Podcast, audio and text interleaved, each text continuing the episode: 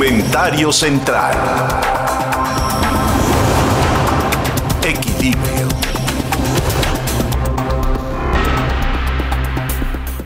Es, me llena de indignación la, la irreverencia que está teniendo el equipo ganador en las elecciones del pasado 18, que es Morena, que es su presidente Andrés Manuel López Obrador, porque lo que están haciendo con México es, es, eh, es verdaderamente imperdonable. Están acabando con el país, ya que están violando todas las reglas internacionales y nacionales de una convivencia en este indicador que se llama ambiente para hacer negocios. Están acabando con el país. Están acabando con el prestigio del país, están rompiendo las reglas, están tomando a la soberanía como un evento de pataleta interna en el que el presidente vuelca sus más añejas frustraciones, de un México en el que él, como político, le aprendió todo a Luis Echeverría. Y Luis Echeverría se convirtió en el émulo del que hoy gobierna en Palacio Nacional en medio de su austeridad. Ya una empresa que es la First Majestic Silver Corporation, una empresa canadiense, está enfilando una demanda en contra de México por un cobro extraordinario que está haciendo el Servicio de Administración Tributaria por más de 800 millones de dólares, porque se supone que ha violado los acuerdos que le obligarían a esta empresa canadiense a pagar impuestos extraordinarios, que por supuesto la empresa no reconoce porque no fueron parte del acuerdo original. Es decir, este tipo de organizaciones están acostumbradas a comparecer fiscalmente en el país en el que desempeñan bajo un principio de escrúpulo y puntualidad. No pueden tener una cola que les pisen en el lado fiscal cuando se desempeñan en una actividad tan notoria como es la extracción de plata. Y por supuesto que la First Majestic estaba en línea y estaba en, regla y estaba en acorde a lo que es la ley. Y viene esta demanda que se va a presentar primero en un panel internacional y después, por supuesto, esto va, ya ha sido apelado al gobierno de Canadá que próximamente, estoy seguro, reaccionará. Pero no solamente es esa la compañía, no, hay muchas otras que ya están afilando las uñas para demandar a México en lo que Morena, en el día de ayer, sin el más mínimo de los escrúpulos ni de la, digamos, jerga política mínima necesaria empleada en la palestra para decir, bueno, dialoguemos, entendamos lo que le quieren aparte decir al presidente López Obrador con esta iniciativa que presenta sobre la ley de la industria eléctrica y adaptémosla a que vaya en acorde con acuerdos internacionales y con la realidad de un México y de un mundo de energías limpias, renovables, se van exactamente por lo contrario. Y ayer condenaron al país a que tengamos una tarifa de luz más cara, una, eh, un suministro de luz insuficiente, porque será insuficiente, y una dependencia que esa no nos la vamos a quitar porque no tenemos cómo quitarnos la dependencia de otros suministros, por ejemplo, de gas natural, como ya se demostró con lo que sucedió con la congelada en Texas, que trajo como resultado que Texas viera cómo subía el precio del BTU, y al subir el precio del BTU, la Comisión Federal de Electricidad se negó a comprar el gas, aduciendo que se había congelado la molécula de gas, que por cierto se congela a menos 175 grados centígrados, que hasta donde tengo noticia, hasta esa temperatura no llegó la nevada. Con todo este panorama, vemos que hacia adelante habrá impugnaciones y los partidos políticos de oposición a Morena tendrán su derecho al pataleo. Pero habremos de preguntarnos, ¿y eso es suficiente? ¿O qué es lo que tiene que ser la sociedad mexicana para evitar que se siga poniendo a México en ridículo internacional como se está viendo? Imaginen ustedes si no es un ridículo el que se siente un presidente de México hablando despacio, mal sentado, mal vestido y mm, mm, con un presidente Biden perfectamente fit, con muchos más años, 10 años más que el presidente López Obrador, y, vestido perfectamente como estadista, como de Estado, y, y con un desaliñado Andrés Manuel López Obrador que le pide al presidente vacunas, estirando la mano como limosna. Ah, pues no quiere ser totalmente soberano. Pues es soberano de las vacunas, presidente mexicano. y sé soberano de la energía que tú estás diciendo, que se habló de temas energéticos cuando Biden tiene una agenda con Justin Trudeau totalmente opuesta a la que tienes tú, querido amigo de los setentas. No, el presidente López Obrador nos está llevando al desfiladero. ¿eh? Y esto podría derivar, y lo digo hoy en marzo, para que para el tercer trimestre de este año México pudiera estar suspendido del tratado comercial con Canadá y con Estados Unidos. Es decir, de un acuerdo trilateral se podría pasar a uno bilateral si es que México no reacciona. Y yo le digo a las cámaras, a la Coparmex, al Consejo Coordinador Empresarial, a la CONCAMIN, a la CONCANACO, a la CANACINTRA, al Consejo Mexicano de Hombres de Negocios, a todas las organizaciones empresariales, Pónganse las pilas, pónganse juntos. Si Merck y Johnson y Johnson se juntaron para hacer una vacuna y han sido rivales históricos desde terminada la Segunda Guerra Mundial, todos los grupos empresariales deberían de ser uno solo. Estamos unidos mexicanos y decir desde ahí, desde esa palestra al presidente de México, no más errores, no más pifias, no más llamados al pasado, no más ineficiencias, no más desprestigio para México, no más robos, no más parcialidades de un partido político que se ha mareado porque toda su vida fueron una incipiente oposición intransigente y obsoleta que hoy en el poder han perdido totalmente la perspectiva, bajo el principio de Ricardo Monreal, que no tiene cargos de conciencia, el infeliz, portavoz de todo lo que piensa un presidente que no piensa y que está acabando con el país de una manera irresponsable. ¿Quién podrá salvar a México? ¿Qué mexicano se apunta? Ha habido mucho silencio y mucha indolencia Indolencia es cuando lo que pasa no te duele. ¿Y te duele lo que le pasa al país? A mí me duele profundamente. Espero que a ti también. Y que no me ubiques como un mensajero de la catástrofe. Trata de verme como un hombre que trata de evitar justamente eso, una catástrofe. Y que lo único que puede generar una buena noticia eres tú. Tú que me estás oyendo. Tú que me estás viendo, tú que te quejas y no haces nada. Yo creo que ya es tiempo de que todos estemos hartos de un gobierno que no sabe dónde va, pero que sí sabe que está acabando con el país, aunque tenga la conciencia tranquila. Para que tengas el dato. En Central FM. Equilibrio. Bueno, pues quiero, ya saben ustedes que el actor de para que tengas el dato, pues es la inteligencia artificial. Y sí, justo la inteligencia artificial y la automatización van a ser parte fundamental de la recuperación luego de la pandemia por el COVID, por lo que recibirán una fuerte inversión de parte de organizaciones que estarán buscando adaptaciones bajo la inteligencia artificial en todos los campos de la economía.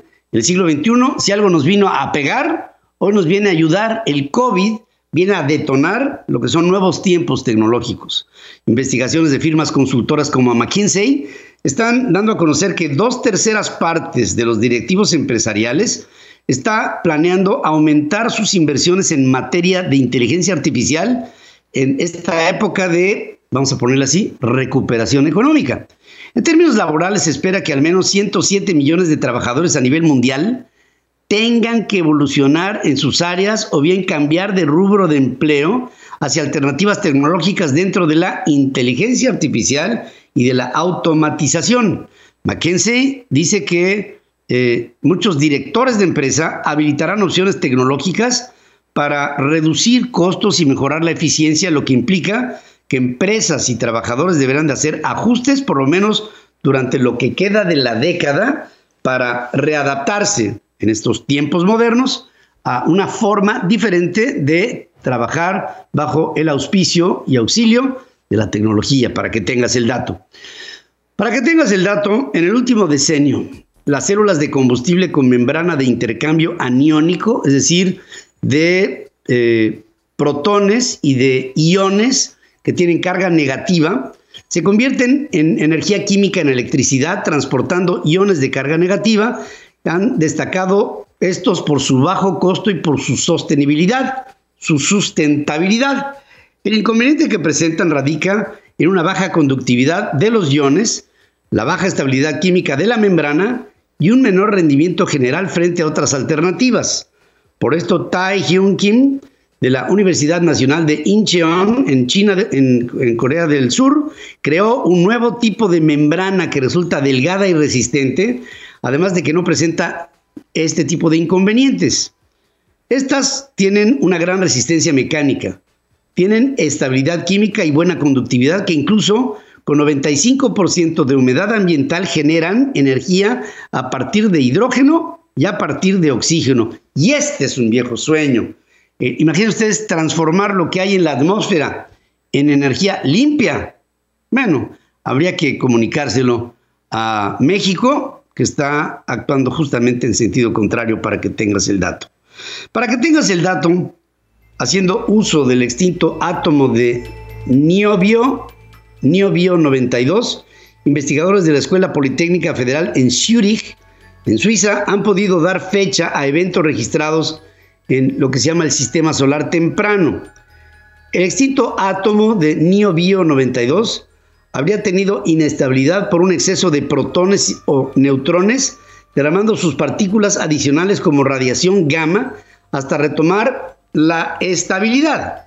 Destaca que este átomo habría tenido una vida media de unos, el niobio, de unos 37 millones de años luego de la gestación del sistema solar. Un periodo relativamente breve, extinguiéndose poco después de haber dado lugar a la formación del sistema solar, que tiene 4.300 millones de años. Eh, en todo esto, el átomo de niobio 92 permitió a los científicos dar forma a una especie de cronómetro con el que pueden fechar eventos que acontecieron en nuestro sistema solar hace 4.570 millones de años. Este compuesto niobio era inestable cuando se formó el, nuestro sistema en la galaxia. Y esta inestabilidad duró este tiempo, este plazo perentorio, después se estabilizó. Esta estabilidad dio lo que después de todo quedó en los materiales inestables que hoy se constituyen en la radioactividad. Para que tengas el dato, la radioactividad moderna tiene un bisabuelo, no hombre, un tataratataratatarabuelo, que fue este NIO 92, que fue el precursor de la composición atómica en la materia que hoy conscientemente podemos percibir. Para que tengas el dato. Porque todos merecemos saber sobre nuestra economía. Don Dinero. Con Alberto Aguilar. Pues la economía en el mundo está siendo afectada. Fíjense que, por ejemplo, en España ya está reportando más de 4 millones de personas desempleadas en la economía española, que ya está bien. ¿eh? Nada más para decirles que en lo que va de la pandemia se han perdido en España 762.742 empleos y hoy los españoles, 4 millones de ellos, hoy están levantando, bueno, ya se levantaron hace 7 horas, pero este, no tienen dónde estar, no tienen qué hacer, no tienen ingreso. Y claro, viven del ingreso del paro, ¿no? Pero yo me pregunto, bueno, si son en récord en desempleo esos 4 millones de españoles, pues ¿cuál es el desempleo en México? ¿Cuántas personas han perdido el empleo en el país? Somos un país tan improvisado que ni siquiera esto llevamos como, digamos, porque como están metidos en la economía informal, pues entonces, pues tienen empleo. Y, entonces la cifra que en México se da de desempleo, pues no es real. Y hablando de, de, cuestiones que tienen que ver con nuestra economía, ya empezó con First Majestic Silver Corporation la cadena, porque estoy seguro va a ser una cascada de demandas en contra del país. Eh, esta First Majestic se está quejando del SAT, porque ahora resulta que en las cuentas del gran capitán debe un dineral y entonces pues va a llevar esto a una controversia. Entre otras cosas que mi querido Alberto Aguilar como siempre nos tiene como crónica esta mañana y te saludo. ¿Cómo estás querido amigo? Buenos días Alberto. Hola Pedro, qué gusto saludarte como siempre. Bien lo dices Pedro, pues sí, probablemente nos tenemos que acostumbrar a este tipo de controversias.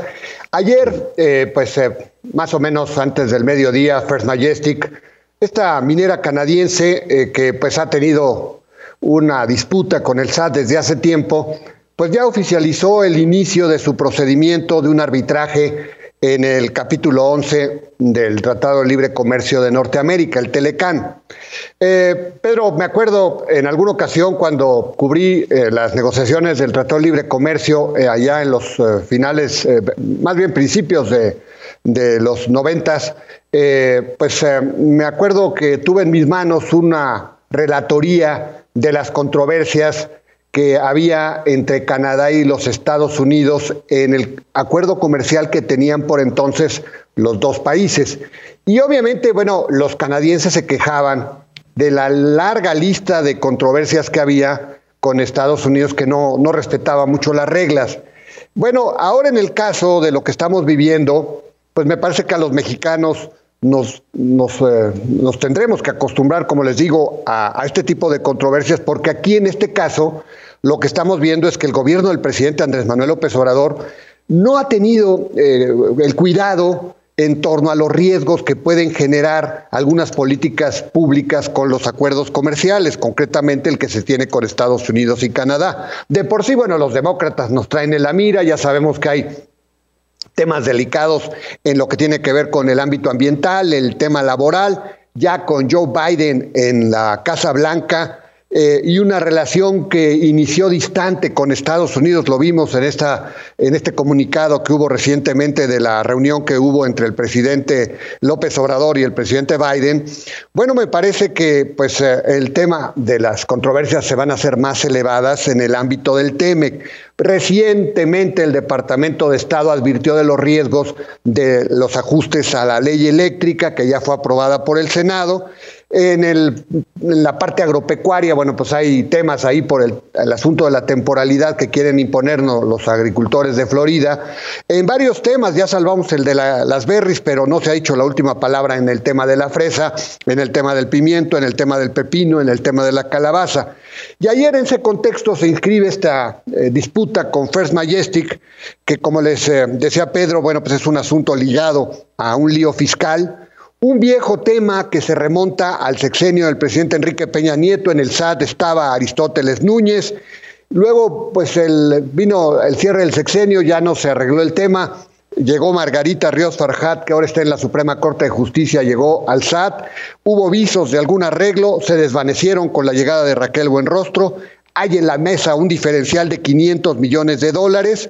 Y bueno, este pleito de esta firma eh, minera que dirige aquí Ramón Mendoza, pues eh, les puedo decir que lo heredó eh, First Majestic de la minera, una minera conocida como Primero Mining. Resulta que First Majestic se quedó con Primero Mining. Primero Mining era la propietaria del yacimiento de plata Sandimas, ubicada en Durango. Y bueno, ¿qué es lo que heredó? ¿Por qué esta controversia? ¿Dónde está la diferencia? Bueno, el punto es que First Majestic pagó la compra de esta transacción a Primero Mining eh, con un intercambio accionario y también con regalías futuras en la producción de algunas minas, como en el caso de esta de Sandimas. Este es un tema que se acostumbra mucho en el ámbito de la minería. En el argot minero se le conoce como streaming pero el SAT difiere del valor futuro que se dio a la plata en el contrato. O sea, siempre, como son contratos a largo plazo y la producción de plata no se extrae de jalón, sino que pues se extrae en el transcurso de los años, bueno, pues se fija eh, un precio a valor presente de lo que será el estimado de lo que valdrá la plata. Y ahí está el quit.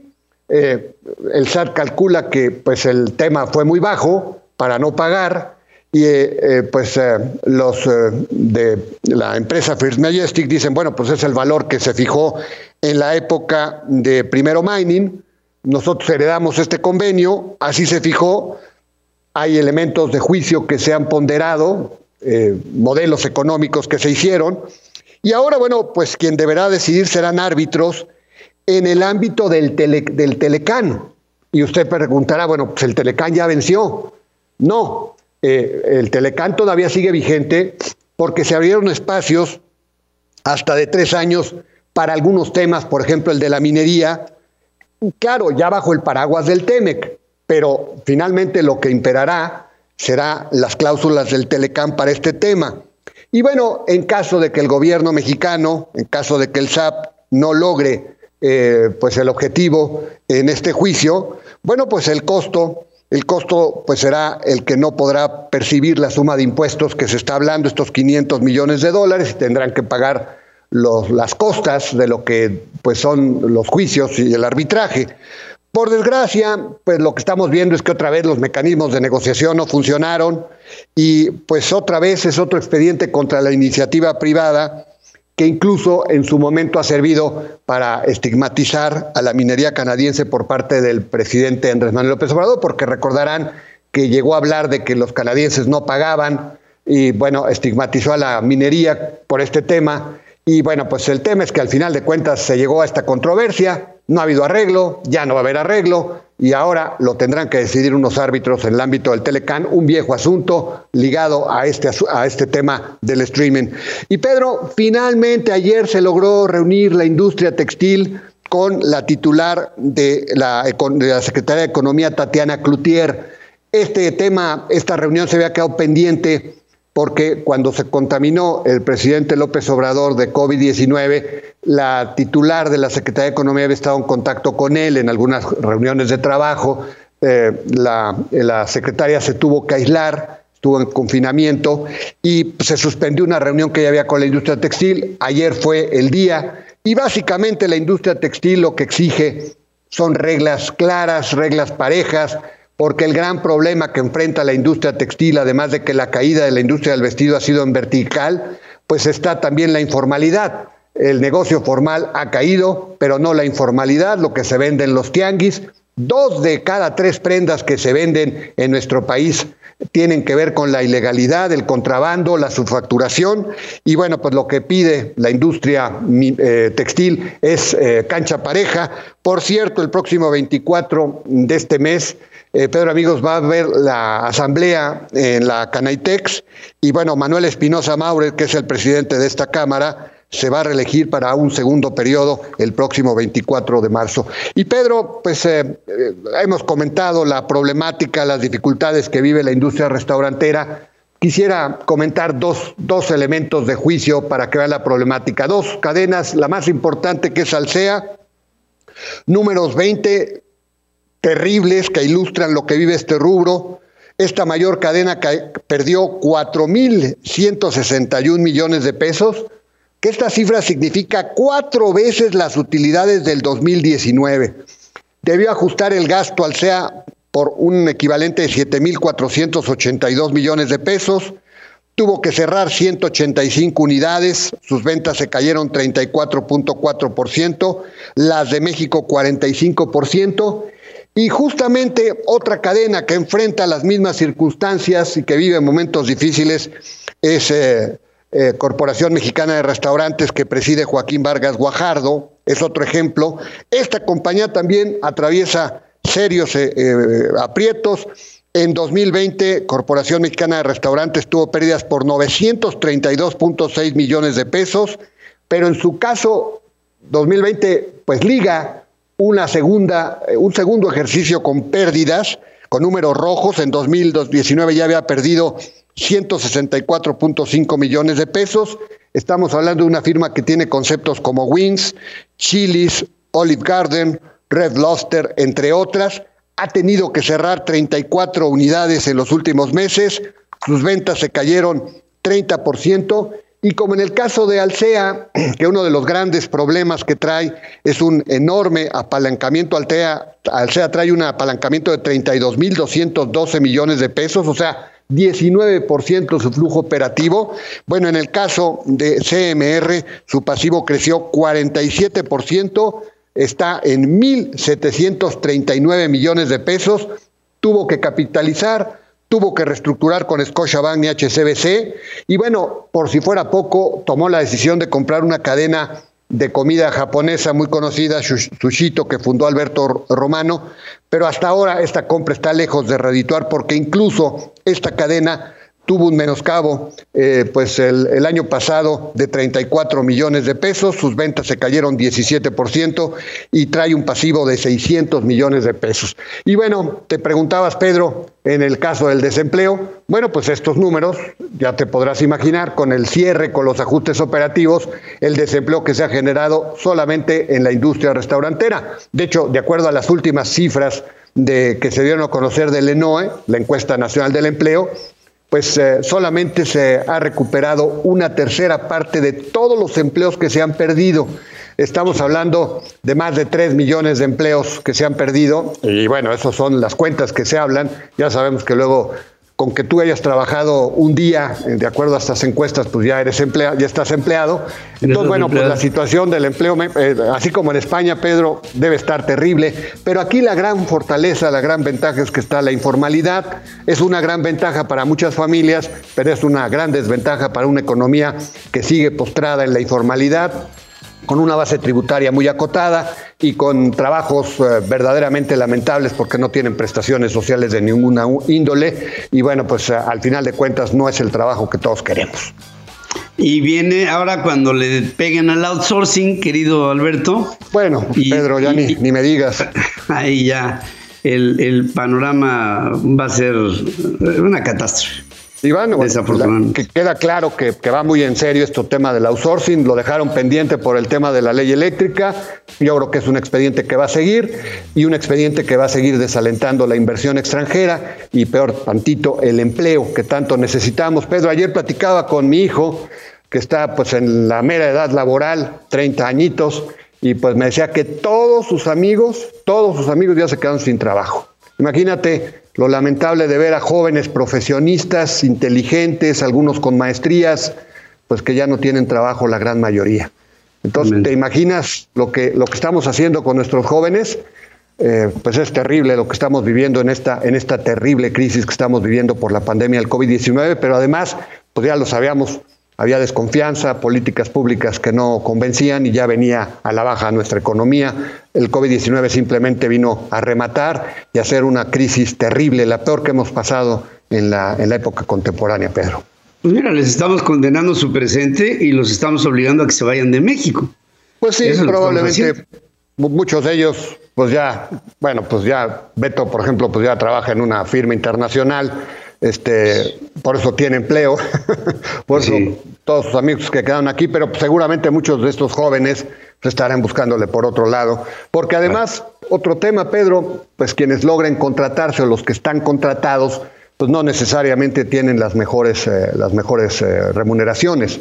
Entonces, bueno, pues ahí está también otro tema, ¿no? La eh, depaurización de, del empleo y de los salarios. Sí, y estamos bajando escalones dentro de la, de, la escala económica y esta depauperización se está haciendo cada vez más evidente.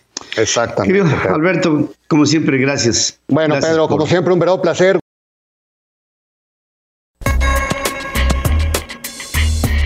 Tu espacio central. Listos para escucharte y darle difusión a tus proyectos. En Central FM. Equilibrio. Hemos diseñado una política de tratar de, difundir la virtud de México a través del trabajo y del compromiso y del altruismo. Y hemos tratado con ello de entrelazarnos con organizaciones que buscan lo mejor para la sociedad y que comprometen su tiempo y su esfuerzo y, sus desvelos y, y, muchas cosas para que todos estemos mejor. Y este es el caso en Espacio Central, que dedicamos a, Carlos Arazúa Sandoval. Él es director general de una organización que se llama Fundemex, que es fortalecimiento de empresas sociales para que logren desarrollarse y generen mayor valor económico y más y mejores empleos. Y pues ya de suyo, hoy cuando los empleos menguan, cuando los ingresos también, cuando la economía está paralizada, Fundemex creo que es mucho más que oportuno. Y Carlos Arazúa, te abrazo esta mañana te saludo. ¿Cómo estás? Buenos días buenos días, Pedro. Muchas gracias por la invitación. Pues es un, es un gusto tenerte y, yo quiero que en términos muy sucintos expliques qué es Fundemex. Bueno, Fundemex es una fundación que depende del Consejo Correo Empresarial. Eh, en los últimos años nos estamos abocando concretamente a fortalecer empresas sociales, que son empresas comunitarias eh, eh, cuyos propietarios son personas que hoy pueden estar en condiciones de pobreza. Normalmente o típicamente son, eh, utilizan la figura de cooperativa y se encuentran pues, en lugares remotos de nuestro país. Sin embargo, son empresas que ya están en funcionamiento, que están en operación, que tienen muchos años, algunas de ellas con éxito, pero sin embargo, como sector en lo general todavía hace falta eh, trabajar mucho con ellos para que realmente tengan una incidencia importante en, la economía del país. Y ahora nos dedicamos a fortalecer, identificarlas a ellas y principalmente vincularlas eh, con empresas del sector privado que encuentren con ellas algún área de oportunidad. Eh, no no, no promovemos la asistencia de ninguna manera, ni, ni es una acción filantrópica, sino buscamos que encuentren de igual a igual, de empresario a empresario, oportunidades de negocio, eh, considerando siempre que la empresa de menor tamaño pues todavía tiene muchas carencias y necesidades de desarrollar capacidades empresariales. Estas capacidades empresariales en muchas ocasiones se van desarrollando con, con el paso de muchos años y Fundemex yo lo que creo que tiene entre otras de sus funciones el acelerar el proceso para que más rápido que tarde llegue una organización a a tener más experiencia acumulada, a estar más fortalecida, estar mejor fortalecida, estar mejor informada, mejor preparada para poder este, abordar un mercado que es cada día más competitivo y más cerrado y más excluyente, ¿no? Y entonces, pues ahí luego queda un ambiente para hacer negocios en, en donde pues estás en un terreno un tanto desconocido y necesitas de alguien que te eche la mano como lo que ustedes están constantemente haciendo. Sí, desde luego que eh, es una labor eh, lenta, a veces eh, pudiera hacerse en vista muy lenta porque hace falta trabajar en ambos lados, principalmente en un sentido de la confianza. El sector social por muchas maneras ha sido desprestigiado a lo largo de los años. Desgraciadamente, por el propio sistema político, en muchas veces ha sido cooptado. Y entonces el sector empresarial no siempre tiene la confianza de acercarse a ellos para entablar una relación de negocio. Entonces, más allá de sus carencias, primero hay que trabajar en que estos se encuentren, se identifiquen, se tengan confianza, se conozcan y, puedan saber que de un lado y de otro existe potencial para relacionarse. Eh, del lado del sector empresarial, pues también tenemos que trabajar porque es natural, pues, que aún en la cabeza de las empresas si existe la decisión de trabajar con este tipo de, empresas sociales. Cuando baja la estructura operativa eh, se encuentran muchas trabas naturales, desde luego, porque eh, pues los indicadores de eficiencia y de, resultados en las áreas operativas pues, responden a otra dinámica. Entonces, eh, es un tema que hay que ir y regresar cada vez para que esto, este proceso se pueda ir consolidando. Y eso es, esto es importante, porque yo me imagino que sin pasar por un proceso así, muchas organizaciones que pudieran tener estas intenciones acaban sucumbiendo y pues resultan ser flor de un día porque les falta este andamiaje que las apoye y que después ya puedan volar solas, ¿no? Exactamente, por eso eh, lo que hace Fundemex es trabajar en, en diversos procesos el, digamos, nuestro proceso esencial es tratar de que el sector empresarial de donde nosotros dependemos, pues se interese y se involucre cada vez más y, esto pueda servir de, ejemplo y de modelo para otras eh, instituciones, otras empresas.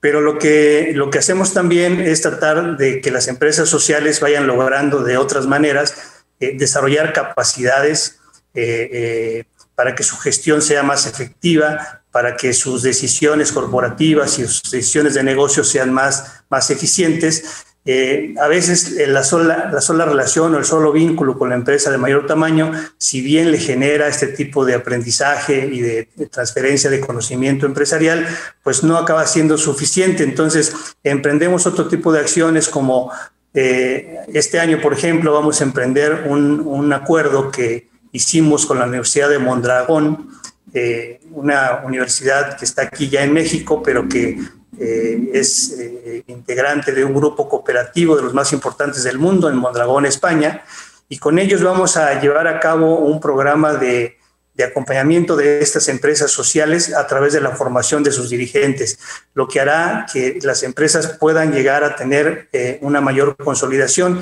y puedan ser para las empresas de, privadas, pues digamos, un socio más, más eh, conveniente, más eficiente para llevar a cabo negocios como los que estamos buscando. Yo te alabo mucho el trabajo que estás haciendo. ¿Cuánto tiempo llevan haciendo esto? Pues eh, tenemos eh, cinco años más o menos, cinco años. Empezamos a hacer un, trabajo piloto. La Fundemex tiene 16 años de vida, sin embargo no empezamos con, este, con estos procesos desde, desde el inicio. Ha sido también un, proceso de maduración, de aprendizaje. Siempre nos hemos involucrado en, apoyar procesos que le generen valor a estos grupos de productores en donde está concentrada la pobreza pero hoy de manera particular nos estamos abocando a estas empresas sociales que son eh, integrantes del sector eh, eh, social de la economía y, que son propietarias de, personas que hoy pueden estar en condiciones de pobreza. Pues esto no es más que digno de encomio. Yo te felicito y felicito a todo tu equipo. Carlos Arazúa Sandoval, director general de Fundemex por esta idea para fortalecer a empresas sociales que se desarrollen, que sirvan a los demás, que generen valor económico, que, que sean mejores y que promuevan mejores y mayores empleos en un momento de dificultad, no solamente para México, sino también para el mundo. Que viva este tipo de empresas es esencial para que viva también nuestro país y haya armonía, haya trabajo, haya paz. Gracias como siempre por tu esfuerzo y desde aquí te abrazo, querido amigo. Gracias y buenos días. Muchísimas gracias, Pedro. A Gracias.